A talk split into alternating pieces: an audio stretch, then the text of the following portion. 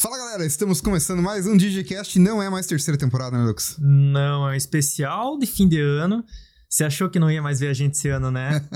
Se você achou que não ia ver mais a gente esse ano, tá muito enganado. Hoje a gente tá com um cara aqui ilustre que gravou com a gente na, no primeiro episódio da terceira temporada, né, Lucas? Só antes disso, chama a vinheta. Galera,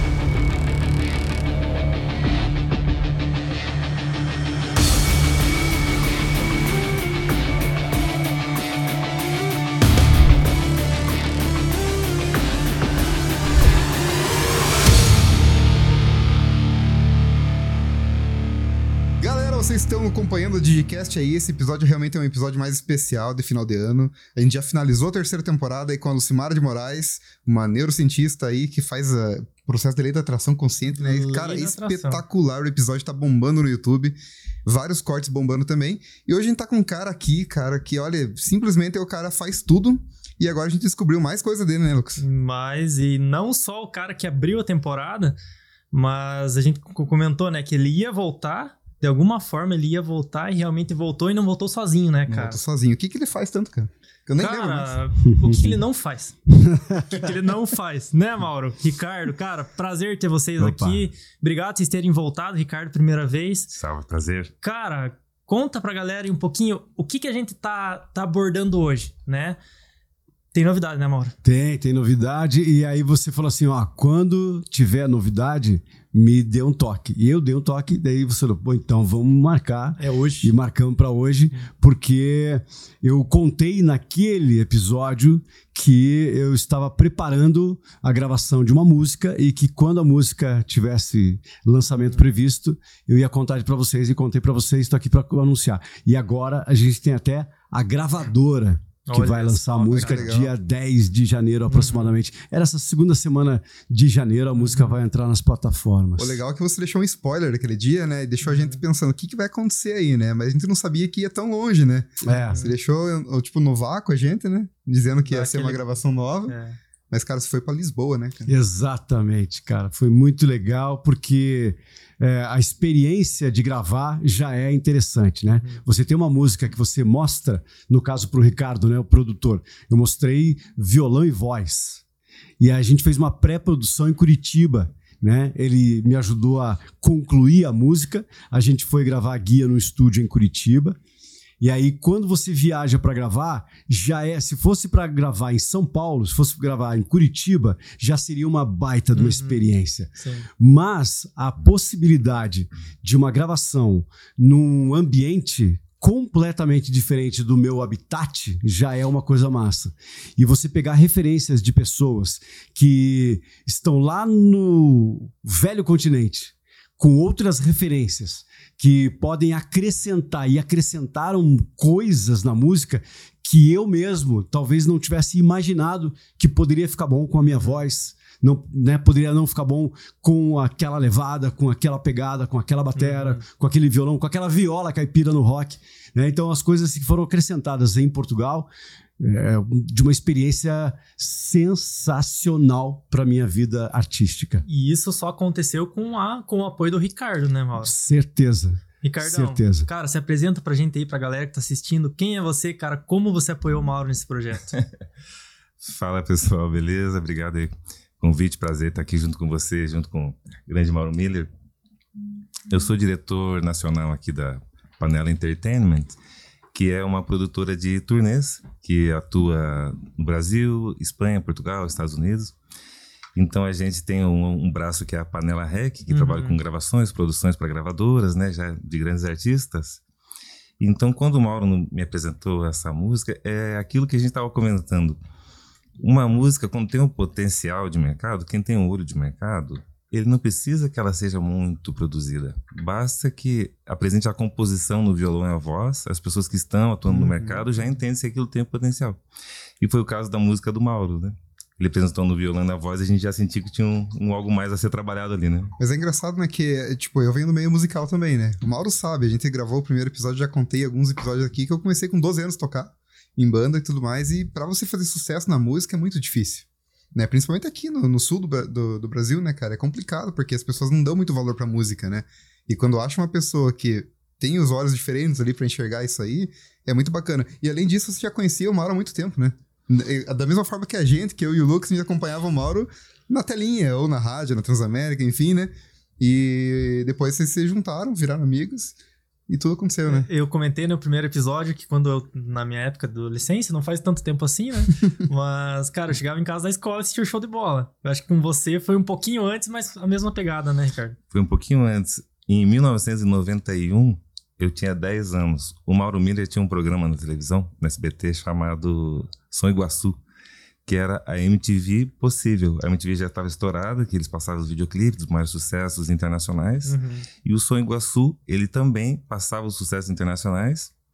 E ele trazia ainda as bandas locais, e a gente achava sensacional. Na escola só se falava disso. Você viu qual banda? Oh, a banda do meu primo tá lá no uhum. Som Iguaçu. Tipo assim, então eu, criança, já tocava violão, já queria ser artista, uhum. então era um objeto de desejo, né? Tanto que mais tarde teve um concurso de música, um curso de bandas, que eu inscrevi a minha banda porque o Mauro Miller seria o jurado. Então a gente ensaiou, né? Pensei, cara, a gente tem que agradar esse cara, porque ele é da Transamérica. Uhum, que legal. Se ele gostar da gente, ó, a gente já tá na mídia. Só que nesse dia o Mauro não foi. Ele falou assim, ó, representando o Mauro Miller, João da Silva, uma outra pessoa, né? Então aí mais tarde a gente acabou se conectando porque a minha banda acabou que teve um, um certo destaque aqui na cena local e o Mauro já estava sempre, como sempre, apoiando bandas uhum independentes, então ele chegou a me entrevistar algumas vezes. E eu me lembrei que teve uma, uma música que nós tínhamos sobre futebol, o nome da música é Gol. Eu mandei para ele e ele colocou na programação quando ia sair um gol do Atlético, né? Uhum. Falta pro Curitiba, era essa música que vinha. Então a gente teve sempre assim uma admiração. E claro, eu sempre acompanhando ele, ele fazendo show com, com vários, vários artistas. Ele vai para fazer apresentação, mas não importa se é artista local, artista nacional, sempre reconhece ele, chama ele pro palco. Uhum. E sempre achei a performance dele incrível. E agora fazia tempo que ele não que, que eu não conhecia as músicas novas e, e, ele, como também mexe com mídia, trabalha com mídia, vê o que, está tocando ou não, ele trouxe uma música que é é uma música que é a realidade dele, uma pessoa com as experiências dele, com a vivência dele, e é numa linguagem atual, uma linguagem acessível, né, para todas as idades e com o potencial, né, de no, é, é muito difícil porque o artista normalmente ele quer fazer uma música parecido com as músicas dos ídolos deles, né? uhum. né? Então, assim, ó, o que é o mais comum? O cara é muito bom, só que ele faz uma música igualzinho que o Charlie Brown já fazia. Uhum.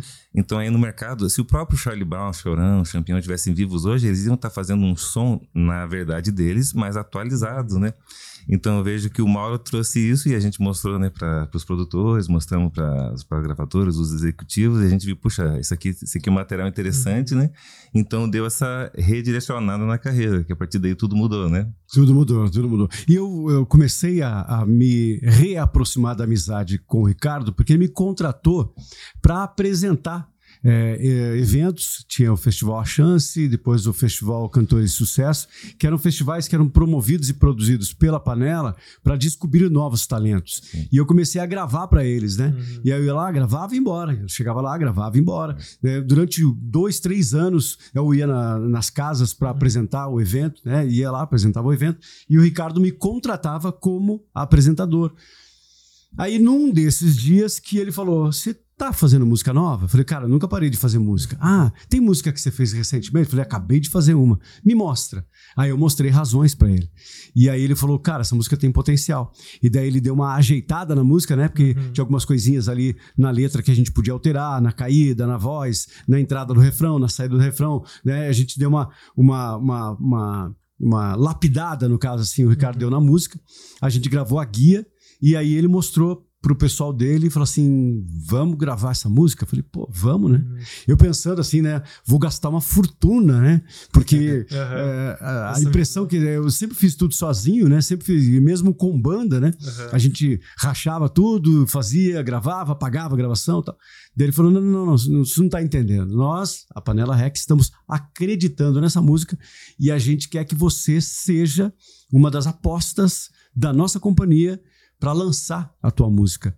Eu falei, caramba. É, que legal, cara. Mas surreal. eles te ligaram para falar isso aí para você? É, isso é foi? é tudo por intermédio do Ricardo, né? Uhum. O Ricardo que fez essa ponte, né, com ele, só, uhum. eu acredito num cara aqui e tal. E qual que foi a tua reação, e... cara, quando você recebeu essa ah, notícia? Ah, foi assim, aquele foi... adolescente convocado para a seleção brasileira, né? Que é uma coisa que Ou pro eu... interclasses, no caso. É, mais ou menos.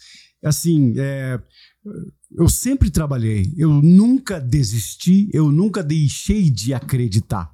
Só que o meu foco, depois que você passa dos 30, 35 anos de idade, o meu foco é assim: vou tocar para me divertir, para acreditar no meu trabalho, e se eu for para estúdio, eu vou lá e gravo, é, eu mesmo lanço, eu mesmo vou atrás, eu posto, eu como é que faz para colocar a música no Spotify? Vou, eu mesmo coloco e tal. E aí a, a oportunidade que me apareceu é uma oportunidade de você fazer parte de um projeto, as pessoas acreditarem numa composição sua em que você será um dos caras que vai trabalhar a música. Isso nunca aconteceu comigo. É a primeira vez na minha carreira que isso está acontecendo. Então, assim, você não tem ideia de como eu fiquei feliz. Não que tem legal. ideia. Acho que nem o Ricardo tem. Foi gravado em Portugal, né, Mauro? Foi gravado em Lisboa, em na Lisboa. Panela Rec. Tá. Uhum. É... Voltando um pouquinho antes de vocês irem para Lisboa, eu tava no, no mercado uma noite fazendo compra. E tava conversando, trocando áudio ali com o Mauro, trocando a mensagem, tava conversando, né, cara, ó, a gente não tem agenda para gravar agora, mas quando a gente voltar e tal. Tanto é que a gente abriu a exceção justamente pela parceria, né, Mauro, por pra gente poder crescer junto também. E ele falou para mim, cara, só que antes de ir para Portugal, aconteceu uma coisa comigo, né? Aconteceu um acidente e que quase estragou tudo, é. mas devido à tua força e vontade, né, cara, uma força mental também, acabou acontecendo tudo da melhor forma possível na situação, né, cara? O que, Mauro, que aconteceu? Por que, que você me mandou aquela foto, cara, com um galo na Tudo cabeça? arrebentado, O que, que né? aconteceu, cara? Pois é, eu tava. Eu saía de férias no sábado e viajaria na próxima quarta-feira. Uhum. Uma semana antes, na segunda-feira, eu trabalhando no show de bola da Rede Massa, eu fui gravar uma matéria com meninas jogando futebol por conta do, da Copa do Mundo de futebol feminino, né? Uhum. E a gente fez a matéria e tal. Quando. É, normalmente, quando eu vou fazer a matéria, a matéria é da aula de goleiro. Eu visto uma luva uhum. e vou brincar de goleiro para fazer a matéria. O cara me ensina a ser goleiro. Fiz isso no skate, fiz isso no arco e flecha. E tava fazendo com as meninas também. Tava jogando bola com as meninas.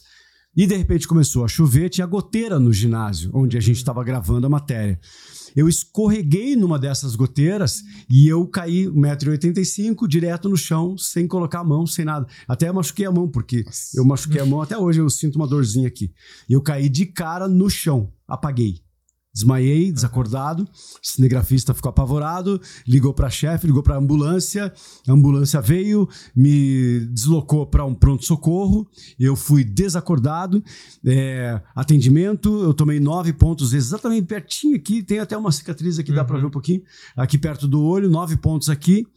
Aí da, da, da do pronto-socorro eu fui para casa, né, desacordado 9 horas da manhã, mais ou menos, do dia seguinte, eu acordei e aí só tava minha filha lá em casa. Eu falei, caramba, o que, que eu tô fazendo aqui, né? Eu tava gravando uma matéria e agora eu tô acordando aqui em casa, né? Daí a minha filha me contou, ó, você sofreu um acidente, se caiu de cabeça no chão e você tá agora é, com um curativo aí, um ponto, uhum. né, nove pontos na tua cabeça, na tua, na tua testa e não se mexe, que você está em repouso agora. Uhum. Tá, beleza, ok. Daí ela me falou: às 7 horas da manhã você tomou um remédio, daqui 6 horas você vai tomar de novo outro remédio. Nisso, toco meu celular, é minha esposa. Oi, Rô, tudo bem? Tudo bem? Como é que você tá? Ah, tô bem, tô bem. acabei de acordar aqui, tô com a Natália. Ah, a Natália tá aí, tá bom, ah, então bacana tal. E me diga uma coisa: tomou o remédio direitinho? Não. Putz, deixa eu falar com a Natália. Aí a, a Natália pegou o celular. Oi, mãe. Né? E não, Sim, não, claro que tomou, tomou, tomou remédio. Tá, beleza. Foi o primeiro sintoma, né? Eu tive uma concussão e eu tava com perda de memória recente. Né? Então, eu fiquei o dia inteiro e o dia seguinte inteiro não lembrando de coisas que eu tinha acabado de fazer. Né? O médico falou: isso é normal, isso acontece, você teve uma concussão, se bateu a cabeça, então você tem que ficar em observação, é, fica em casa, não vá trabalhar, atestado e fique em casa. Uhum. Isso cinco dias antes das minhas férias, né? Daí, terça, quarta, quinta, sexta, sábado tinha show, que era o show de lançamento do projeto Razões. E aí eu, isso, né, acordando e sabendo que eu tava com esse negócio na cabeça, tudo, né? Daí eu falei assim, cara, eu vou fazer o show sábado. E todo mundo, Mauro, se cuida, se não der, cancela tal. Não, não, não, eu vou fazer o show sábado. Minha esposa, todo mundo preocupado, né? E aí eu falei, não, vou fazer, não vou cancelar, não cancela o show, eu vou fazer o show sábado. Beleza. Só é, remédio, tem uma pomada não sei o que, tem o um remédio para tomar de 6 em 6 horas, tem isso, tem aquilo, é, repouso absoluto, então eu fiquei de repouso absoluto terça, quarta, quinta, sexta e sábado. Sábado, 4 horas da tarde, eu fui passar o som. Falei, vamos ver como é que vai ser isso aí, né? Mas não tava muito dopado o remédio, né? Não, não tava, tava bem assim. Aí passei o som, peguei o Batera, que é meu irmão, Adilson, falei, vamos lá em casa, eu tô bem, vou fazer o show, não vou cancelar, deixa computar, vamos lá. Cheguei em casa, pedi uma pizza, comi uma pizza, fui lá, fiz o show, fiz o show. Deu tudo certo. Show casa lotada, show bem feito. O Ricardo produziu o show. É, o show foi legal, o show foi bacana. Eu me senti quieto demais no palco, porque normalmente eu, eu gosto muito de, de fazer é, aquele, aquele raporte assim com uhum. plateia, eu adoro. E eu tava mais calminho, mais quieto, mas eu fiz o show. Deu, deu tudo certo. Bom, beleza. Se eu conseguir fazer o show, eu consigo ir para Lisboa. E na quarta-feira eu fui para Lisboa fazer o show. Aí eu tive que só colocar aqui uma bandana, colocava é, todas as minhas fotos nas redes sociais. É, eu em Lisboa, tá? Eu com óculos escuros até de noite e a bandana aqui, porque eu não podia correr o risco de a cicatriz. É, ficar ou exposta, der algum, né? exposta, uhum. algum problema, porque eu podia tomar sol e tal, aquela coisa toda. Mas deu tudo certo, tudo certo. Eu fiz o show. sabe, sabe o que eu acho legal, cara? Ele me mandou a foto do mercado, mas ele tá com uma fisionomia, cara, tão plena. Não, sabe? você me mandou Tranquilaça, de boa, beleza, tô aqui, mas tô bem, entendeu? Cara, e você, Ricardo, como é que foi receber isso, cara? Porque, obviamente, uma pessoa vem antes de qualquer tipo de, de, de, de compromisso profissional, né? Cara, e o desespero? O irmão do Mauro mandou uma mensagem para mim porque era justamente indício que muita coisa importante estava acontecendo. Uhum. E foi no momento onde ninguém sabia como é que ele estava. Ele estava inconsciente ainda, estava no hospital. Uhum. Então foi uma incógnita, assim. Claro, fiquei preocupado, que eu pensei, imagina, né? Que... Sim, claro. E eu lembro que a minha. Tentei tranquilizar o irmão dele e tal. E a minha. O que eu fiz foi falar com duas ou três pessoas Uhum. Que eu sei que mandariam a melhor, a melhor energia possível pro Mauro. Uhum. Eu falei assim, eu falei, acho que com minha, minha, minha mãe, com o Anderson Martins e com mais alguém, falei assim: olha, o, o Mauro tá em dificuldade, tá assim, tá assim, entendido. Pessoa, né? Foram Já orar, sabe. né? Mandar energia boa, né? Então foi isso, a gente ficou super preocupado. E aí depois a gente teve a notícia que acordou, estava consciente, estava tudo bem, mas é, é, essa incógnita, né? Poxa. É uma tortura, né? Sim. É, então a gente, quando, quando viu ele voltando, mas a superação foi incrível. Eu acho que se fosse comigo, foi até um, um exemplo, que às uhum. vezes a gente né, tá debilitado dele, né? e aí fica desanimado. Uhum. E aí você até teria condição, mas evita. No caso dele, todo mundo foi para não fazer o show. Eu, inclusive, ele fez questão de e a questão até, né? Porque ele é um artista, né? Ele tá, tá, tá, tá machucado, tudo, né? Ninguém gosta de ver isso. Só que, tipo, a expectativa é que os ingressos estavam esgotados né? no evento lá. Ele não queria decepcionar as pessoas que já uhum. tinha programado para ir para fazer e tudo mais. Botou a vaidade, botou tudo acima, né? Foi lá e fez, arrebentou. Tava 100%? Não tava 100%. mas ele tava 90% lá. O resto porque foi, é claro, a limitação do organismo natural, dele, né? natural, né? E também o medo de, não sei se tinha medo de cair de novo. Sim, isso, isso algumas vezes no show, porque o palco, é, ele era um palco bacana, uhum. só que ele tinha umas coisas assim que entre um, um, um vão e o outro vão, assim, ele fazia uma nheque, assim, né, no chão, uhum. né? E aí teve duas ou três vezes durante o show que eu fiquei com medo de cair, assim. Falei, caramba, já tô arrebentado. Se eu cair agora, eu não viajo, né? Então a minha, o meu cuidado é de não sofrer um novo acidente uhum. para correr o risco de não viajar, né? Então é só esse cuidado, assim. Então, isso que me deixou um pouco travado no palco. O resto foi, né? Cantei, né? Mas o Ricardo produziu tudo certinho pro show. Tudo certo, tudo E falando certo. em produção, né, pessoal, vocês que estão assistindo em casa, o Ricardo é um dos responsáveis aí para produzir vários shows aí de artistas famosos do Brasil. É, ele vai contar um pouquinho para vocês aí como que funciona esse processo, né? Porque tem várias filiais, né? Não só a matriz, tem várias filiais que fazem todo esse, esse cuidado, né? Como que funciona essa parte da tua gestão aí? Certo. A nossa companhia se chama Panela Entertainment, né? Então, uhum. assim, a matriz é em Portugal. O Rony Padilha, que ele é o CEO da empresa, ele é brasileiro, ele é de Curitiba. Uhum. Ele era um cantor que era reconhecido na cena local em Curitiba. E ele era ligado ao reggae, e aí ele fez uma amizade com o pessoal do Das Aranha na época, e aí chamou, o Das Aranha chamou ele para ser empresário. Então, na época do auge do Das Aranha, ele era um dos empresários ali. Uhum. E é, do- o trabalho com o Das Aranha levou ele a fazer amizade com o Nat Roots, com o Alexandre, que deu oportunidade para ele, e ele foi pro Rio de Janeiro. Aí ele tava fazendo, fez Mascavo, Planta e Raiz, Shima Roots, aquela banda do Rio Grande do Sul. Planta e raiz. ou, é, é, puxa vida, me esqueci o nome também.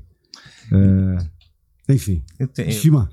não, não, Você é, falou é já. uma outra ainda. É. Aquela, aquela música da Lua Cheia. Ah, tá. O língua. Papas na língua. Papas na língua. É. né? Então, e aí no Rio de Janeiro ele encontrou, eu acho assim, as pessoas fazem a diferença mesmo, né, na, na trajetória, né? Por exemplo, o Rony, que ele era um cantor, que nem eu comentei, ele fez essa trajetória de, de trabalhar com o Das Aranha, depois com, com esses outros artistas, e lá ele conheceu um, um outro empresário chamado Marcelo Lobato, Uhum. que é o empresário da Pit e do Marcelo D2 Aham. E abriu as portas do Rio de Janeiro para ele. Então as coisas foram con- conectando a ele. Trabalhou com outros grandes artistas, trabalhou com o Charlie Brown, trabalhou com o Thiago York. Isso no começo, nas transições, né, entre os artistas estourarem. Então quando eu reconectei com ele foi em 2000 e em 2016. Vou, só contar, contar um pouquinho, porque assim, eu era artista, só para Uhum. Pra gente contextualizar. Eu era artista, meu sonho sempre foi ser artista. Então, eu fiquei desde criança, dos oito anos, eh, planejando minha carreira artística. Eu montei a banda com meus amigos e fiquei 12 anos tocando na noite. Eu vi que as bandas, os artistas que estavam na, na cena local, não estavam não tava parecendo para mim que eles iam chegar em algo mais, como a gente via as outras bandas das outras praças, né, Belo Horizonte, Rio de Janeiro, São Paulo. E eu eu queria entender o que fazia uma, alguém fazer uma música e essa música realmente tocar no rádio, o cara realmente ir na televisão, ganhar fãs. Porque no ambiente que eu tava de bandas aqui de Curitiba, eu via que era muito assim, ego e mostrar para outra banda que o nosso som, que o nosso pedal, sabe coisas assim? Uhum. e disputa de casas noturnas. Eu acho que esses artistas que se deram bem na vida, entraram no, no, eh, no grande mercado, estavam pensando maior, né? Uhum. Então eu larguei de ser músico para poder enten- a tentar achar o, o mercado, entender o mercado, né? Então foi isso que aconteceu, que depois disso eu acabei apresentando um projeto de eventos, né, para uma rádio de Curitiba, com festas universitárias e passei a fazer eventos com os artistas menores e acabei trazendo para o Brasil alguns artistas internacionais, né? Trouxe Nazaré, NoFX, Bad Religion, Pennywise, vários outros artistas, né? Então eu saí desse mercado de shows internacionais porque o que eu queria mesmo quando estava fazendo shows internacionais não era produzir show internacional. Eu queria entender o que, que um artista de sucesso internacional fazia, como que ele agia, Uhum. qual que era o comportamento dele no dia, como é que o manager dele se comportava em relação aos contratantes, quais eram as exigências, era mais isso. E para eu saber disso, era entrando no- nesse mercado e, no caso, foi investindo, tra- realizando esses eventos, né? Até que teve um evento que teve um, um artista que era uma banda de Nova York, que estava fazendo sucesso no aquele filme do Crepúsculo, né? E eram uns meninos de 18 anos e vieram para cá, maltrataram a equipe e tal. E assim, ó, esse mercado de shows internacionais é para grandes empresários, para grandes produtoras. E no caso eu estava é, tava fazendo um por um e tudo mais, né? E eu queria sair desse mercado de realizar eventos porque eu já queria entrar mais na parte artística, né? Daí foi quando eu parei de fazer os shows internacionais, aí passei a fa- fazer agenciamento de shows de artistas nacionais, né? Como, por exemplo, o Nazi, Marcelo Nova, eh, Sandra de Sá, Humberto Gessinger e outros artistas, né? Realizando eventos, eventos em prefeituras e tudo mais. Só que ainda assim, aí eu tava vendo como é que esses artistas nacionais se comportavam, qual que era a pegada deles, que era bem diferente dos artistas internacionais. Por exemplo, os artistas ingleses, eles têm um relógio no camarim que quando dá 9 horas, quando dá o segundo das 9 horas, é a hora que começa. Nada abaixo disso é aceitável, porque o público pagou ingresso para gente ver a gente na hora que a gente falou. Então, os conceitos que a gente vai trazendo. Só. Artistas americanos que a gente vê o balé, que você não sabe se são bailarinos ou, ou se é um espelho de tão, de tão Uhum. sincronizados. Aí você vê, às vezes, um brasileiro não tá tão sincronizado. Isso não é o dinheiro, é o tempo que ensaiaram e tudo mais, né? Acontece que em 2015, quando estava nesse processo, veio que o campeão do Big Brother me telefonou. César Lima, ele foi campeão, Uhum. é, ele era de Guarapuava e ele me telefonou porque parceiros deles, né, é, amigos dele em comum de Guarapuava me indicaram porque eu já estava trabalhando, certo, com, com alguns cantores sertanejos e tudo mais. Então, através dele, eu comecei a fechar um acordo com ele para absorver todo. Como é, na semana seguinte, o campeão do Big Brother era muito grande ainda, né? Uhum. Ele estava recebendo muita ligação, muita mensagem, só que ele não sabia distinguir o que, que era contratante, o que, que era negócio, o que, que era mídia, o que, que era psicopata, porque é muita exposição, é, milhares e milhares e milhares de pessoas, né? Então a gente aceitou esse desafio de. Psicopata, inclusive, é bem grande. né? Exato. Acho que é o que mais tem, na verdade. Sim, então a gente assumiu esse desafio de absorver, né, entender onde que ele pode se destacar, de dar a real a real perspectiva do que que um campeão do Big Brother, né, como que normalmente é, e então de inclusive indicar ele para as pessoas, fazer a gestão financeira, dar recomendações e tudo mais, e foi um grande sucesso o nosso trabalho. Só que o que fez a diferença foi que nesse meio tempo eu conheci um cara chamado Bruno, que ele era do programa Video Show lá da Rede Globo. Então direto a gente trabalhava junto porque a gente estava em viagens, né, mandando material. Então, quando começaram a sair os, os artistas do Big Brother, do Superstar, do The Voice, eles falavam, cara, vocês têm que falar com o Ricardo. Ele tá com o campeão do Big Brother, mas na verdade ele é da música e tal, sabe? Então ele começou a me conectar a artistas. E nessa dele me conectar a artistas, eu passei a trabalhar com um artista muito bom, uma banda, e chegou o momento de levar essa banda para a gravadora. E quando eu fui levar essa banda para a gravadora, a pessoa da gravadora, Sony Music, é o Rony Padilha. Uhum. Então é por isso que eu dei essa volta, porque foi aí que nós nos reconectamos. E foi que a gente fez os, os festivais juntos e tudo mais, né? Então isso foi em 2016 e desde então eu passei a fazer parte do grupo e o grupo que estava no Rio de Janeiro foi para a Europa, né? E aí para justo construir essa inteligência que é uma das maiores empresas hoje que fazem é, é, shows no Brasil. Então nós temos, por exemplo, é, artista nosso cast Anselmo Ralph é o maior arti- artista da Angola, é o maior artista africano. Ele é rei lá em Portugal, faz oito anos que ele é o jurado do The Voice Portugal, inclusive esse ano ele foi o campeão.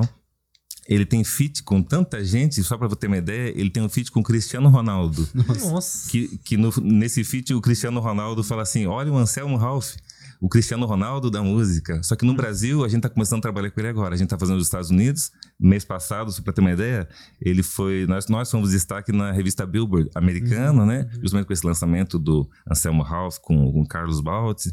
Então é, é uma conexão internacional de fazer shows de artistas americanos na Europa, artistas brasileiros na Europa, né?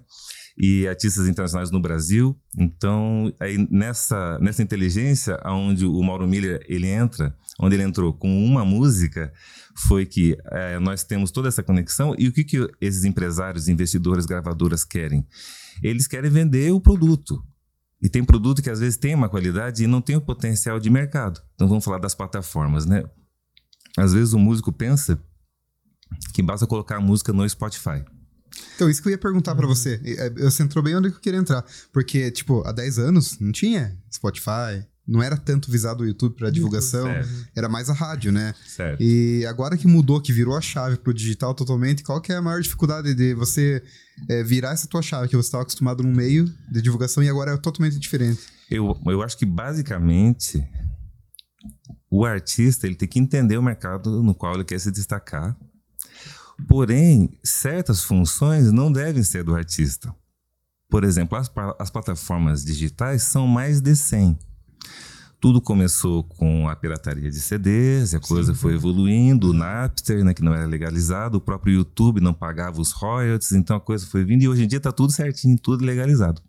Então, a gravadora, antigamente, por exemplo, para assinar um contrato com com Ney Mato Grosso, a gravadora fazia um cheque de um milhão de dólares, mandava uma limusine pegar no Mato Grosso e pagava o jantar. E falava para ele escolher se era Los Angeles, se era Londres, onde que ele queria gravar o disco. Hoje em dia mudou o jogo, porque as gravadoras elas são distribuidoras, certo? Então, quando a para eles distribuírem, a, eles não vendem mais discos, tudo mudou, é no digital. Então, para eles, para ser viável para todo mundo, então eles tiveram que se especializar na distribuição. Então, a, o Ney Mato Grosso hoje ele grava o disco onde ele quer, com os produtores que ele quer, e a gravadora faz a distribuição. Se o Ney Mato Grosso, com o talento que tem, fosse dedicar uma parte do tempo dele para aprender a fazer lançamento, distribuição com engajamento, não ia funcionar, porque eu acho assim, o que ele é mesmo fera, ele é na música, como compositor, uhum. como intérprete. Então eu vejo que o artista, quando ele está sozinho, claro, às vezes não tem solução, porque ele está sozinho, então ele mesmo vai fazer. Mas eu acredito que tem que ser um meio até ele chegar num, é, a ter os profissionais para que façam para ele, para que porque os artistas que se a música devolve o que você dá para ela. Sim. Então se o cara se dedica integralmente à música, ele vai ter esse retorno, né? Então a gente vê coisas é, que são que a gente vê é, semelhanças né, entre, entre os artistas que, que funcionam são esses artistas, né? Que eles, eles provam o valor que tem, porque do outro lado tem, há necessidades. Eu acho que é mais do artista entender qual é a necessidade do mercado e entender se ele se enquadra nesse mercado, porque ele pode entender que não se enquadra, não querer participar. Por exemplo, o Mauro Miller, a, a decisão de fazer a gravação na Europa não é um luxo. É o seguinte, o Mauro, o estilo dele é rock. Claro que podemos, podemos dizer subtítulos, pop rock, rock nacional. O rock nacional, os grandes produtores, são esses grandes produtores que já fizeram todos esses artistas aí que a gente conhece, né? Fizeram a história da música, todos eles estão produzindo até hoje. Poderíamos escolher um, um grande produtor, por exemplo, poderíamos fazer uma proposta para o Liminha, Liminha, essa música do Mauro Miller, a gente quer produzir com você, o que, que você acha? Vamos fazer, vamos agendar. Só que assim, os produtores brasileiros já meio que já fizeram todas essas coisas. Basta que você veja alguns artistas que você vê assim, o último disco, o penúltimo, o penúltimo, é tudo muito parecido, sabe? Então agora, a gente lançar a carreira do Mauro hoje, né, em 2024, pro mercado. O que, que a gravadora quer? Um fonograma que as pessoas gostem. Se elas gostarem, elas vão ouvir. Se elas ouvirem, vai cair os valores né, do fonograma, e aí tem uma. Tanto para o artista, para quem gravou, para o compositor e para e a própria gravadora. Então, esse material tem que ser interessante. A gravadora não está ajudando o Mauro Miller. Né? A gente não contou qual é a gravadora ainda, a gente vai contar. A gravadora viu na música do Mauro Miller um potencial real de mercado, inclusive internacional, que as pessoas podem gostar. E elas gostando, isso vai gerar lucro, uhum. né? E um potencial de. Então, e do lado de cá, a partir desse lançamento, a, a banda que já está pronta, né, estruturada, porque já tem uma inteligência, que é um cast que realiza eventos nas, em prefeituras, em oito estados no Brasil. Então, de rock nacional, no caso já entra nacional, é, world music, né, mas assim, no caso da música autoral do Mauro, é rock nacional. Por que Europa? Na Europa, eles conhecem, mas não está na veia o rock nacional. Então o que, que a gente quer? Uma música internacional.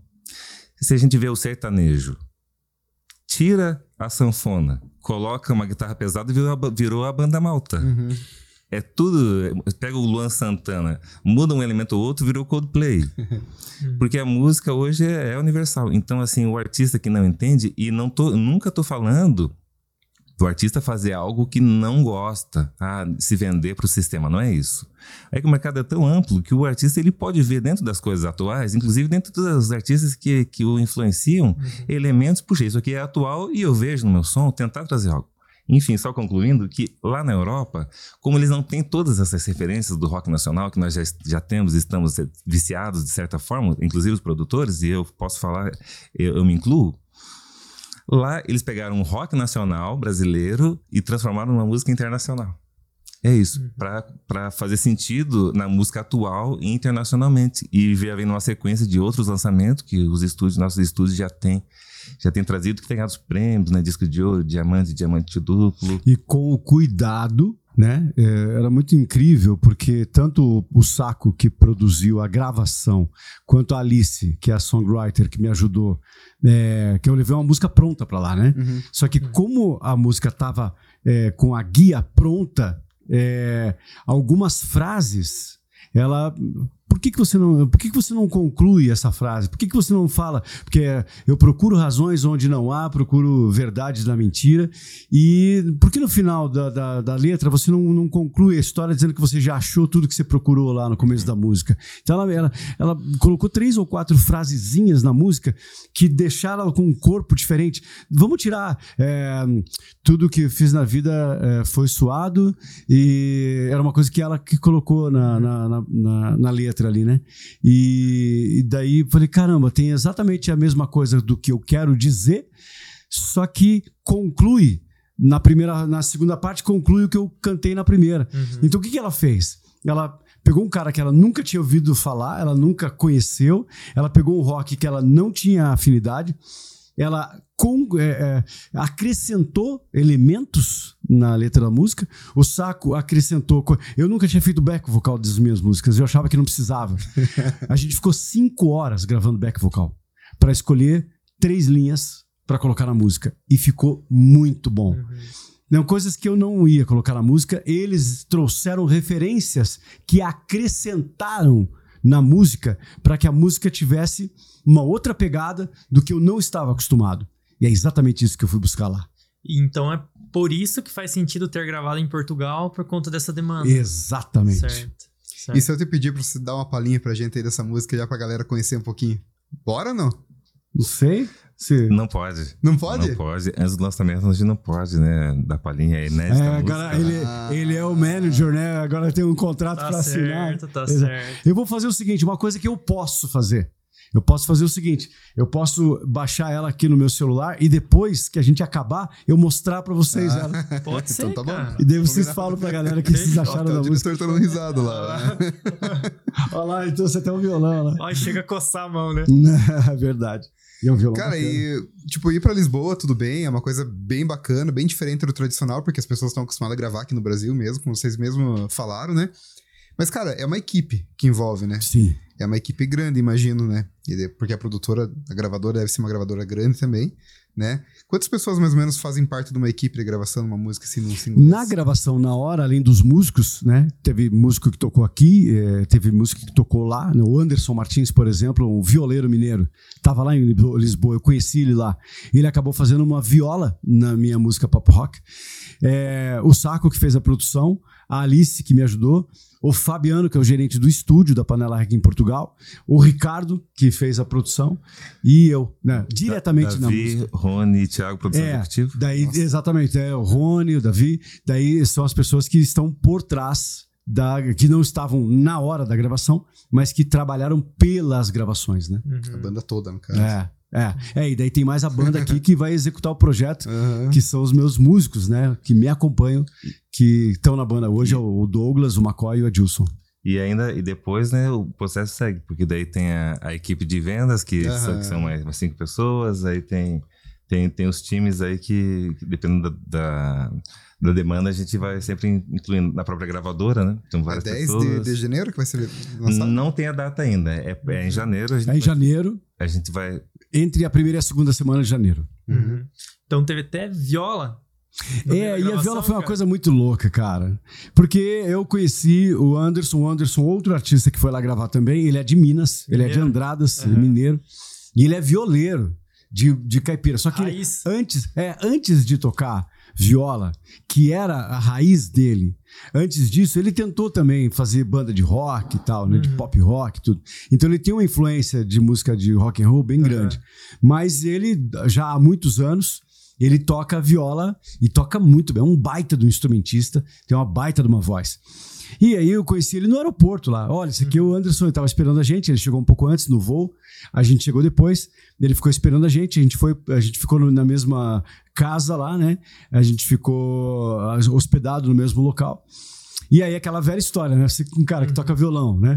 Você músico, aí reúne a galera. Você vai lá no mercado, você compra um vinho a R$1,90, né? Um vinho que aqui custa 100 reais. Sim. Então você compra lá vinho, pizza, e aí reúne um violão. Cara, a amizade é muito fácil de fazer com isso, né? Uhum.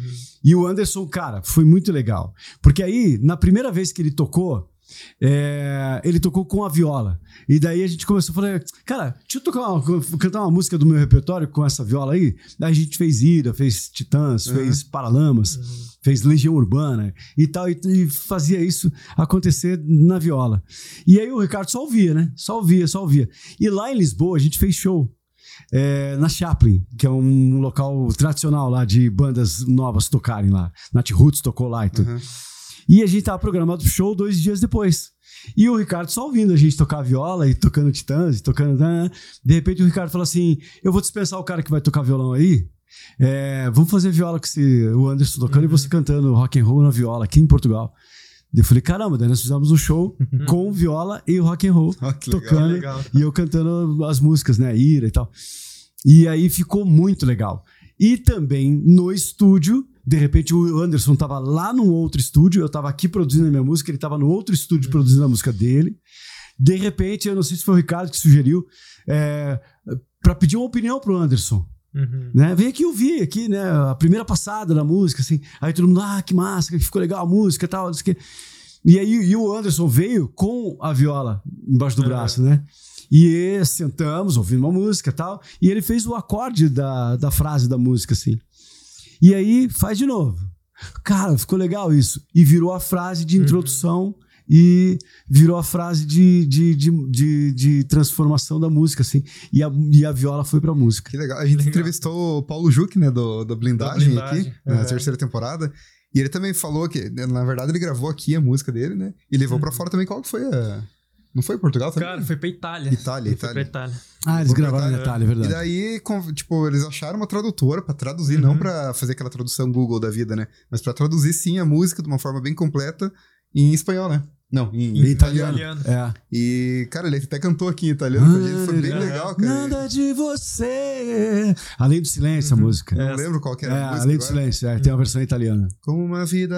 nananana. É. É bem legal, cara. E ele Uhum. cantou aqui pra gente e ele falou também que a experiência internacional, assim, pra música é muito bem É, valorizada. a gente cresce, cara. Quando a gente faz uma coisa dessas que eu fiz em Lisboa, eu agradeço o Ricardo até hoje ter acreditado naquela música, porque é, eu, o Mauro que voltou de viagem, músico e compositor, foi o- um, um patamar um pouco acima, assim, não é, desvalorizando Uhum. é, tudo que aconteceu, porque eu- o, que, o que eu fiz na minha vida inteira me levou até lá, né? E, mas assim, enriquece, né, cara? Uhum. Você aprende muito, né? E eu, eu sou um aprendiz, né? Eu sou um eterno aprendiz. Eu gosto de aprender. Eu tô aprendendo coisas novas a cada semana, assim. Eu tenho isso na minha cabeça. E eh, Lisboa foi um aprendizado de 10 dias, mas, cara, foi um aprendizado de 2023 pra mim, assim. Que legal. Foi eu em julho, fiz- né, que foi, né? Foi em julho, voltei no dia 2 de agosto. E foi aprendizado de como se eu tivesse feito um curso de um ano de música, Uhum. assim. Que legal. Foi cara. sensacional. E, E- pra quem. Opa, pode E falar. experiências, falando um pouquinho da experiência de uma realidade de Portugal diferente do Brasil. Uhum. O que, que vocês viveram lá, cara? Porque, cara, querendo ou não, é uma cultura totalmente diferente da, da nossa, uma educação totalmente diferente da nossa, uma economia totalmente diferente da nossa. O que, que vocês atribuem a Portugal, esse, esse crescimento profissional que vocês tiveram? Eu acho legal gente comentar, Mauro, porque assim, ó, essa nossa viagem para Portugal, é, nós temos algumas janelas durante o ano que nós fazemos o trabalho em Portugal, né? E normalmente é junto com algum artista ou outro de, Uhum. de renome que está fazendo turnê lá. Nesse que o Mauro Miller foi, é, foi a turnê da banda Melim. Então esses dias foram divididos entre o estúdio, os ensaios, gravações, o show e a gente acompanhou a, a turnê da banda Melim. Primeiro foi em Lisboa, no Coliseu de Lisboa. Que legal. No segundo foi em Lousada, né? Um segundo show, show de prefeitura para 10 mil pessoas, foi É, maravilhoso. tinha o show a hora livre, assim, Uhum. livre pra população, que era aniversário da cidade. Legal. E no, o te- no terceiro dia era o show da, da banda Melim no Algarve, que é uma praia linda, maravilhosa. É a Floripa, lá de Portugal.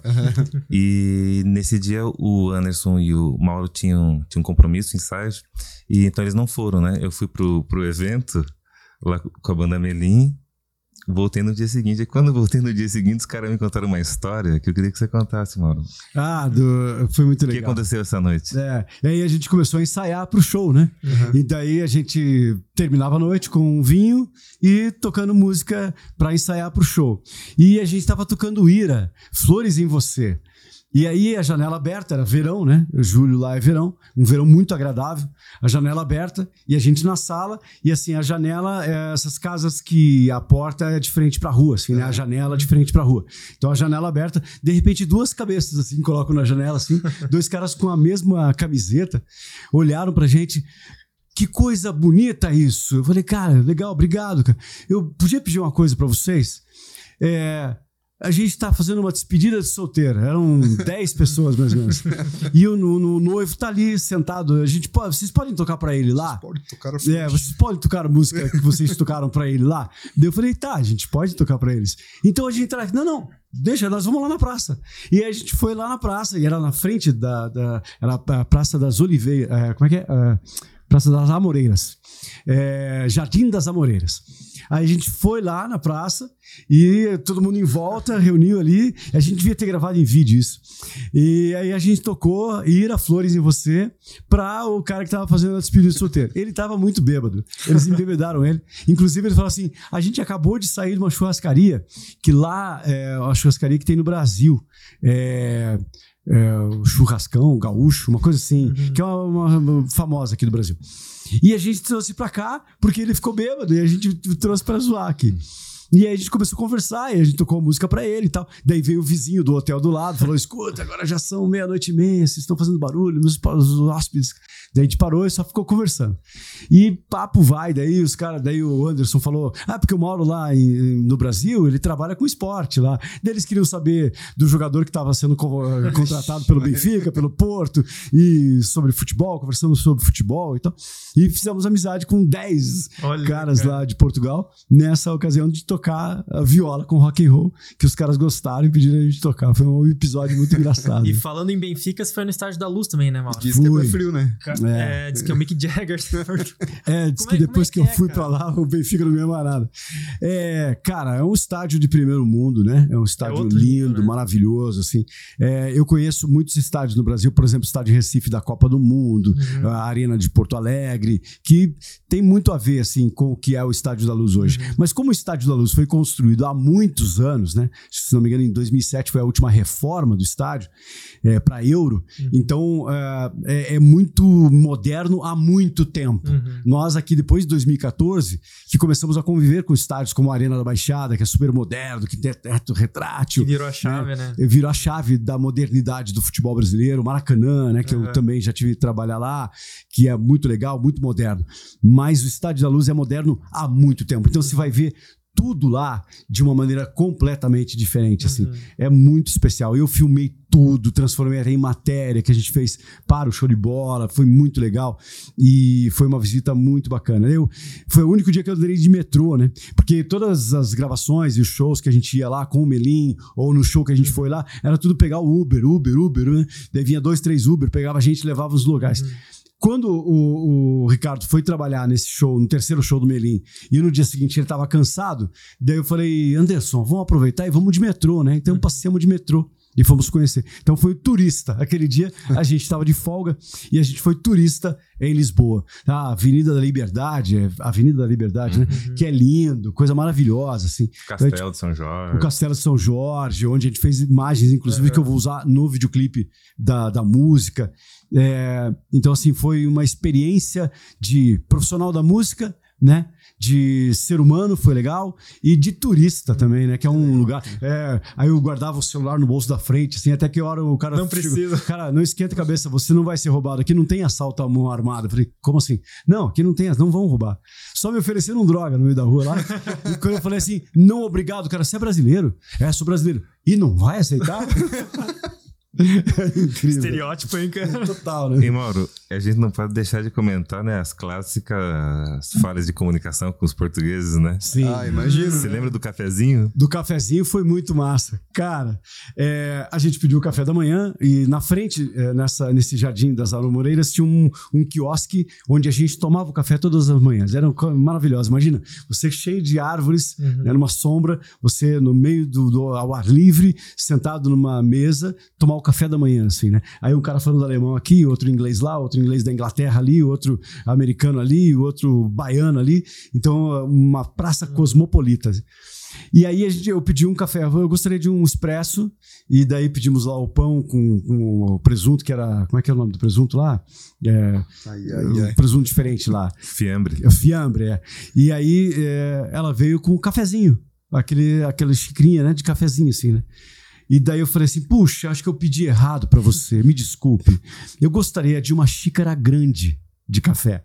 Ah, pois não. Ela saiu e voltou com aquele mesmo tanto de café na xícara grande. Ai, meu Deus. Cara, mas diz que português é muito literal, né? Exato. É. Daí eu falei pra ela, falei, puxa vida, eu preciso aprender porque eu vou tomar café amanhã aqui também, né?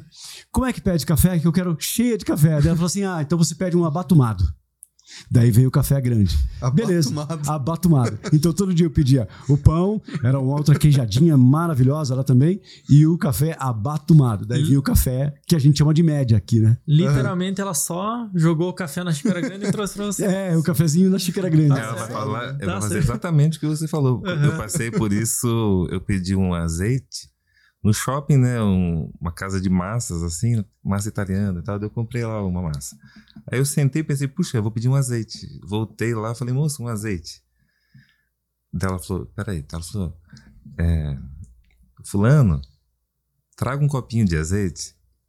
Daí ele veio um copinho vazio. Ela falou, obrigado. Agora você coloca um azeite dentro dele. Ele falou, claro. Ele colocou o azeite dentro. Eu falei, mas seria vazio, né? Não teria sentido, né? Traga um copo de azeite pra gente já, traga cheio, né?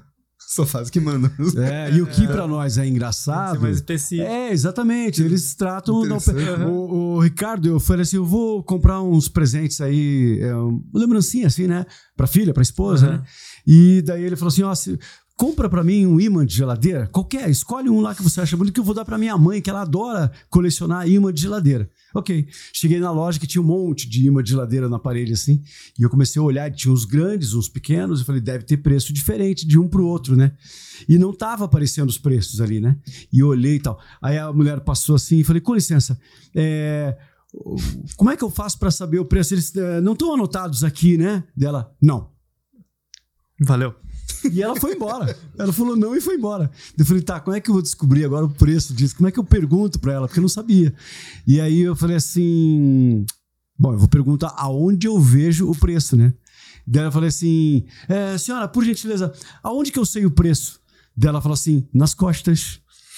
Então era só virar o, o imã que atrás do imã de geladeira tem o preço ali. Então tinha uns preços de 50 centavos, outros de 1 euro, ou de 1 euro e 50 e tal. Mas Daí eu podia escolhi. ter falado antes também, né? Pois é, ela podia ter feito completo. Eu aqui no Brasil, a gente tem a costume, né? Sim. Se eu pergunta uma coisa, a pessoa já fala assim: ah, não, temos abacaxi, custa tanto é, o Nas quilo. Se você pedir três, você paga dois, né? E Tem um aí contexto, você... né? Exatamente. Não, ela só respondeu o que eu perguntei, nada mais disso. Só faltava Não. ela virar de costas pra você ver o preço das É. costas dela. É. né? Outra coisa também, né, Ricardo? Em qualquer lugar que você vai tomar café lá, em qualquer botequinho, Ai, meu Deus. o café é café que aqui você acha que o café é dos melhores lugares, das melhores cafeteiras, Aham. cafeterias de Curitiba ou do Paraná do Brasil, porque lá o café é de qualidade. Então qualquer É cafeteria pequena lá tem o café que para nós é o melhor café do Brasil. Uhum. Então assim, em qualquer lugar o café era delicioso, assim, delicioso. E eu sou o cara que toma sem açúcar, né? Então eu gosto de sentir o gosto do café e gosto de eu gosto de ir no mercado municipal comprar café, pagar um pouquinho mais caro, porque eu gosto de café com qualidade. E lá, qualquer lugar tinha café bom. E o bacalhau? Ah, e o bacalhau, né? A noite que a gente foi, saímos do Coliseu, de, do show do Melim, e daí ele falou assim: você vai ter que ir comigo num lugar que até as três da manhã eles servem o bacalhau. Você vai comer o bacalhau lá. E que coisa deliciosa. Eles até não aguentaram, eu comi tudo, porque é um prato muito bem servido. E de quatro que pediram bacalhau, eu, Anderson, Ricardo, galera, é, todos eles deixaram pelo menos 20% do prato porque não aguentaram comer tudo. Uhum. Eu cu- fui o único que consegui bater o prato. Que massa. e delicioso, assim, delicioso. Cara, quanta história, né, cara? Tipo, imagina, isso foi quantos dias que você Dez falou assim? dias. 10 dias, Dez imagina. dias. É, é, um dia praticamente falou, no né? aeroporto, né? É. Que legal, cara. E pro público que tá assistindo aí, cara, o que, que você fala, assim, tipo, pra quem quer gravar uma música, quem tem o sonho de gravar uma música, qual o recado que você dá pra galera aí? Cara, é, se você acredita na sua música, se você acredita que o que você faz tem qualidade, é, mostre para pessoas que entendem do assunto e aceite. Quando um produtor, quando um profissional chegar para você e falar assim, ó, essa música tem potencial e eu quero acrescentar coisas na tua música que vão deixar tua música mercadológica, mas sem perder a sua essência, acredite no produtor. Esse cara aqui, há mais de 20 anos, ele vê uma música piano e voz, violão e voz, e ele já imagina essa música Aham. gravada no estúdio, né? Como é que ela tem que ser, que produtor que vai trabalhar. Ele que escolheu lá, eles lá em, em Lisboa, né? O Fabiano, o Ricardo, o Rony, o Davi, eles que es- escolheram o Saco e a Alice para trabalhar comigo. Tanto é que quando a gente chegou lá no estúdio, o Vorais estava com o produtor, né? O Anderson estava com o produtor, com uma outra songwriter e eu estava com o Saco e com a Alice. Por quê? Porque eles viram, eles visualizaram essas pessoas Uhum. acrescentando coisas para não perder a essência da minha música, mas que ela se tornasse uma música atual, atualizada, de mercado, que pudesse vender. Tanto é que, por que nós estamos aqui hoje? Para dizer que, depois da música masterizada, a música foi para avaliação do Rony, do Davi, dos associados lá da Europa, e eles falaram assim: essa música vai para essa gravadora. Exato. E eu é, vim aqui para contar para vocês qual é essa gravadora, porque nós não anunciamos ainda Uhum. em lugar nenhum qual é essa gravadora. Em primeira Conta mão, então, nós, Mauro. Em primeira mão, o Ricardo vai falar para vocês. cara. Fala, Ricardo, conta pra nós aí que nós estamos ansiosos já. Cara, eu acho que assim, tudo na vida e precisamos ter um bom senso que em todos os setores, certos profissionais têm mais um certo tino, tem mais um certo estilo. Falando em gravadoras, a gente tem, por exemplo, a Sony Music, que tem um potencial mais rock do que a Universal Music. Uhum. Então, assim, certas gravadoras podem fazer melhor um trabalho do que outras. Então, antes de. Antes a gente tinha a composição, que foi validada, foi feita uma guia aqui no Brasil, mandada para a Europa, para os produtores avaliarem. Então lá eles viram qual era o produtor entre eles, né, dos produtores premiados, que já tem Grammy, já trabalha com artistas consagrados, iria produzir a música Razões do Mauro, que foi o Saco. Lá foi feita a produção, foi determinado quem seria o songwriter, foi feito tudo para produção, vai e volta, masterização, finalizada a música. Então, depois de pronta, que o grupo identifica qual que é a gravadora que pode fazer um trabalho melhor de distribuição dessa música. Então a gente enviou esse, a música do Mauro para Miranda Records e em nome da Miranda Records é, anuncio que a gente vai lançar pela Alta Fonte, que é a mesma gravadora, uma gravadora espanhola, uma das que mais cresce no mundo hoje. Já trabalha com artistas brasileiros como Gilberto Gil, com Vitor Clay, a Loki. Essa semana anunciou a Ivete Sangalo Nossa. né? Então agora que a gente está anunciando que através do selo Miranda Records, o Mauro Miller é um dos primeiros lançamentos já pela Imagina Alta. Fonte Caramba, Cara, cara. parabéns. em janeiro. Loucura, né, Cara, cara? loucura, hein? Muito E massa. também agradecer, né, a vocês por dar essa informação aqui pra gente, pro Primeira nosso mão, né? canal, pro nosso público, né, cara? Porque assim, Mauro, só complementando um pouquinho o que você falou, eu acho que além de tudo isso, eu vou usar umas aspas tuas que você comentou em off aqui. Cara, se pensou se eu tivesse sido mala com esses caras 20 anos atrás? então, é unir pessoas boas, pessoas que trabalham bem e, cara, não tem como dar errado, né? É, e eu então, só cara, pedi pra você obrigado falar- por tudo, por tudo mesmo. É, e eu pedi pra você falar a frase pra galera, porque eu sei que no teu Instagram lá você posta a frase toda hora. Né? E alguma frase de impacto ali, alguém, alguém vai ver. Né? Se você postar essa frase que você falou ali agora, cara, vai impactar. É, porque há 20 anos ele tocava numa banda curitibana que tocava nos botecos aqui. O Rony tocava numa banda chamada Senhoras e Senhores, que tocava nos bares Uhum. de Curitiba e fazia o seu trabalho. Uhum. E quando ele ia lá na rádio, uma vez ele foi na rádio levar uma demo, um CDzinho gravado com três músicas.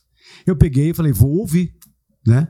E a música dele tinha qualidade. O Rony, ele não quis tocar o trabalho dele pra frente, mas o trabalho dele tinha muita qualidade de artístico, né? Tanto é que a gravação de estúdio que ele me mandou na demo, ele de repente ele falou: "Mauro, você tá tocando a minha música na Transamérica?" Eu falei: "Tô". Você nem me falou nada. Eu falei, pois é, isso que eu queria saber. Eu queria que a música repercutisse tanto que você ficou sabendo através de ouvintes da rádio que a tua música está tocando aqui na Transamérica. E foi o que aconteceu. Mas assim, jamais eu ia imaginar que o Rony se tornaria um cara dono de uma empresa.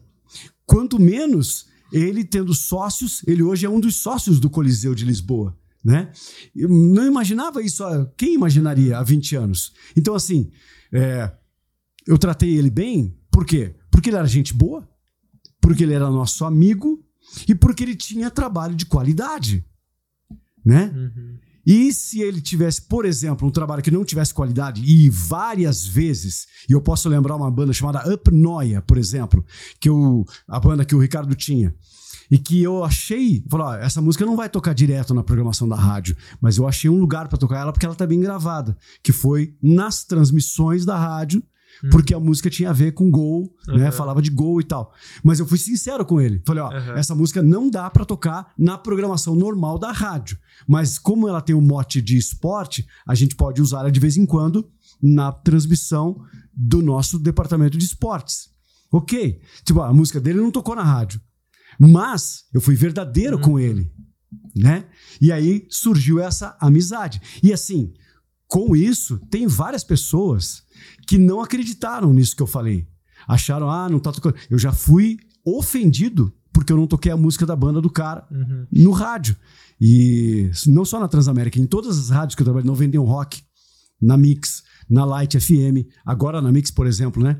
É, e pode acontecer. E na época já aconteceu várias vezes, mas não uma, várias, em que eu chego pro cara e falo assim: ó, bicho, a tua música não tá legal de gravação. Pra tocar na rádio que eu trabalho, a tua música tem que ter uma produção melhor aqui. E o cara fica puto, nunca mais falar comigo. Né? Então, assim, essas amizades que eu fiz foi falando a verdade Uhum. primeiro de tudo, sem interesse, sem saber que ele era ia se tornar um manager, que o Rony ia se tornar um manager, ia se tornar um, um proprietário de um empreendimento de gravação, de música e de show business, né? Essa amizade foi cultivada, né, pela sinceridade. E hoje eles acreditaram na minha música e agora a minha música vai sair pela alta fonte. Quer dizer, é aquela coisa do plantar e colher, né? A gente planta um dia, não sabe se vai colher, não sabe. né? Que legal. Mas você vai, alguma Mas coisa. não dá pra fechar a porta também. Não dá, de jeito nenhum. De jeito nenhum. Você não pode fechar. Então, lançamento, show novo, pé na estrada, né? Lançamento, show novo, pé na estrada. Vamos começar 2024 com música nova, com show novo. E Vai rolar uma turnezinha aí ou não? vai, vai, porque o, aí, aí é a, a maior especialidade do Ricardo, além disso que tudo que ele falou, é também produzir shows, né? Uhum. E esse show que foi o lançamento do projeto solo foi produção do Ricardo. E a partir de janeiro a gente vai fazer shows aí, é, com certeza. Já estamos preparando aí também o Com banda, repertório né. Que legal, com a banda. Qual, qual o nome da banda? Que quem é-? É a minha banda, a banda do Mauro Miller, né? É, Eu chamo dele, eu chamei ele, os apelidos dele são é, Mauro Miller e, o- e os Iluminados. Boa. É, que é uma, são pessoas muito legais, assim, pessoa também tem essa história de eh, ter histórias eh, há 20 anos que eu quero que eles participem agora, porque além de serem bons músicos, são pessoas Uhum. que vale a pena a gente Agora, apostar. agora pra fechar, eu quero saber se você escutou aquela música do Supla que eu pe- perguntei pra você lá no primeiro episódio. Sim. e se Escutei. treinou ela que você prometeu que ia treinar. Eu não treinei ainda. Ah. não deu tempo de ter, mas eu escutei, mas eu escutei, escutei. Cara, obrigado pela participação de vocês aí. Vocês querem dar algum recado final pro público aí? Claro, ouçam a música Razões do Mauro Miller. Fiquem ligados que logo, logo tem pré-save. Tá muito linda. Tenho certeza que todo mundo vai gostar.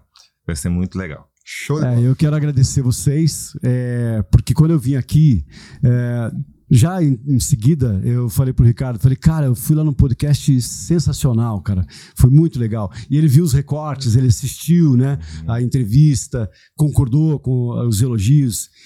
E daí eu falei para ele assim, quando a gente tiver tudo definido pro lançamento da música, nós vamos falar lá naquele podcast, porque eles falaram, quando tiver essa notícia, vem daqui no, no programa, no podcast aqui. Então, assim, agradecer a vocês demais, assim, pelo, pelo apreço que vocês tiveram com o meu trabalho, comigo, né? Bacana mesmo, muito obrigado. Eu agradeço. mano. E eu quero agradecer, assim, quero agradecer a Alta Fonte por acreditar na música, a figura do Rony, que foi nosso anfitrião lá em Lisboa e que contou altas histórias e a gente atualizou nossa amizade há muito tempo que a gente não se falava pessoalmente. Miranda. É, o Miranda, a Miranda Records, o Davi, é, Thiago. o, o, o Thiago, ah, o teu sócio aqui em Curitiba, O Alex. O Alex, que eu acabei de conhecer também, que é uma figura super legal. A minha banda, né? O Adilson McCoy e o Douglas. Fabiano Cordone. né, o Fabiano Cordone, que é o gerente da Panela Rec em Lisboa. Saco. O Saco, a Alice, que foram fantásticos, que deram um up na música, que deixaram a música é, sensacional. Assim. Anderson Martins. O Anderson Martins, que tocou a viola. Banda Voraz. É, o Voraz que acompanhou a gente e virou parceiro. Já vão fazer uma, uma, uma música juntos aí. Eu já mandei pra eles uma. ó, vocês vão ajudar a compor essa aí e outras parcerias que vão surgir também. E as nossas esposas, né? Caramba! Que deixam a gente né, viajar o Ah, mundo. Se liberaram, né? Poxa vida, a Rô e a Natália são figuras que não existem nesse planeta. É, amor incondicional, assim. Tanto pela preocupação em tudo que aconteceu, né? É, quanto pelo cuidado e pelo amor que elas têm e, e que fazem a gente viajar para Lisboa sem esquentar a cabeça, né, cara? Muito legal isso. Que legal. E você que tá assistindo o Digicast aí, acabou o nosso ano. É, agradecemos aí a presença de todos que ficaram aí assistindo. A, a produção, principalmente, que tá aqui, é sempre produzindo aqui, o Tatá, Juju, que estão aí sempre. Os homens são fera, cara. Agradecer eles também, principalmente a galera da agência de unha que faz toda a parte de gestão de marketing pra gente aí. É uma produção completa, são praticamente oito pessoas, uma equipe completa pra produzir o Digicast e mais 17 canais de podcast aqui na produtora, né, Lucas? Cara, é, é, é muito trabalho envolvido, muita gente envolvida, e graças a Deus é muito trabalho, tá crescendo, cara. Parece pouco, parece pouco ainda, mas, cara, é uma operação muito grande para tudo isso acontecer. Tem uma logística pré-gravação, tem o horário da gravação, tem uma logística pós-gravação, operacional pós-gravação. Então, todo mundo que é envolvido nesse processo, a gente é muito grato, porque, cara, o nível de excelência que a gente atingiu hoje é muito bom graças a pessoas muito boas que andam com a gente, né? Ninguém é grande sozinho, ninguém cresce sozinho. Então, agradecer todo mundo que tá envolvido no processo, os meninos ali, hashtag nevou, né, Jojo? Então, e eu Ficou queria... bom o cabelo assim? Ficou bom, né? Ficou bom. Eu, cara, eu quero aproveitar esse espaço também para fazer um, como tá terminando o ano, é a última temporada. Eu quero aproveitar também para mandar um beijo para minha filha, para Safira, tá com quatro anos agora. Deba. É o amor da minha vida, cara. Um dia você vai estar assistindo isso, meu amor. Eu amo você, o papai faz tudo isso aqui por você. E um dia você vai estar assistindo isso e você vai contar para mim, tá bom? É isso aí. A gente agradece também os patrocinadores aí que ajudaram a gente a crescer nesse, nesse ano que passou 2023. Pessoas que trouxeram aí o, o- as decorações pro nosso cenário, trouxeram os O objetos para presentear os convidados aí. É, foi bem bacana. É, deixar claro também aqui que a gente atingiu a marca de 45 milhões de views. Na, é, se, somar todos os canais de podcast aqui, o nosso bateu 22 milhões, né? Uhum. Foi um alcance muito positivo. E claro, né? Vou deixar um abraço pra patroa aqui também, né, cara? Todo É. mundo deu, mandou uma mensagem pra, pra responsável aqui, né? Catiele, te amo, tamo aí. É, mandar um beijo pra minha filha também, que da mesma forma que o Lucas falou, né? A Ana tá aí com 9 anos, o Thomas tá com 5 aí, daqui a pouco vão assistir esse podcast e vão falar, nossa, pai, como você, né? Tá legal, né? Careca. Tá bonito. É. Beijo, Isa. Tá aqui, ó. O pai te ama. Nossa. É isso aí, galera. Um abraço pra todo mundo. Obrigado pela presença de Gente, vocês aí. Parabéns demais. Mauro? Gente, sensacional a estrutura de vocês. Mauro, Obrigado. Não deve nada aos, aos grandes podcasts que a gente já conheceu. Cara, é incrível. Tenho certeza aí que 2024 vai ser de mais sucesso ainda. Amém. Opa, 2024 é Amém. O nosso ano aí, Amém. cara. Isso aí. Valeu, galera. Valeu, um abraço, até mais.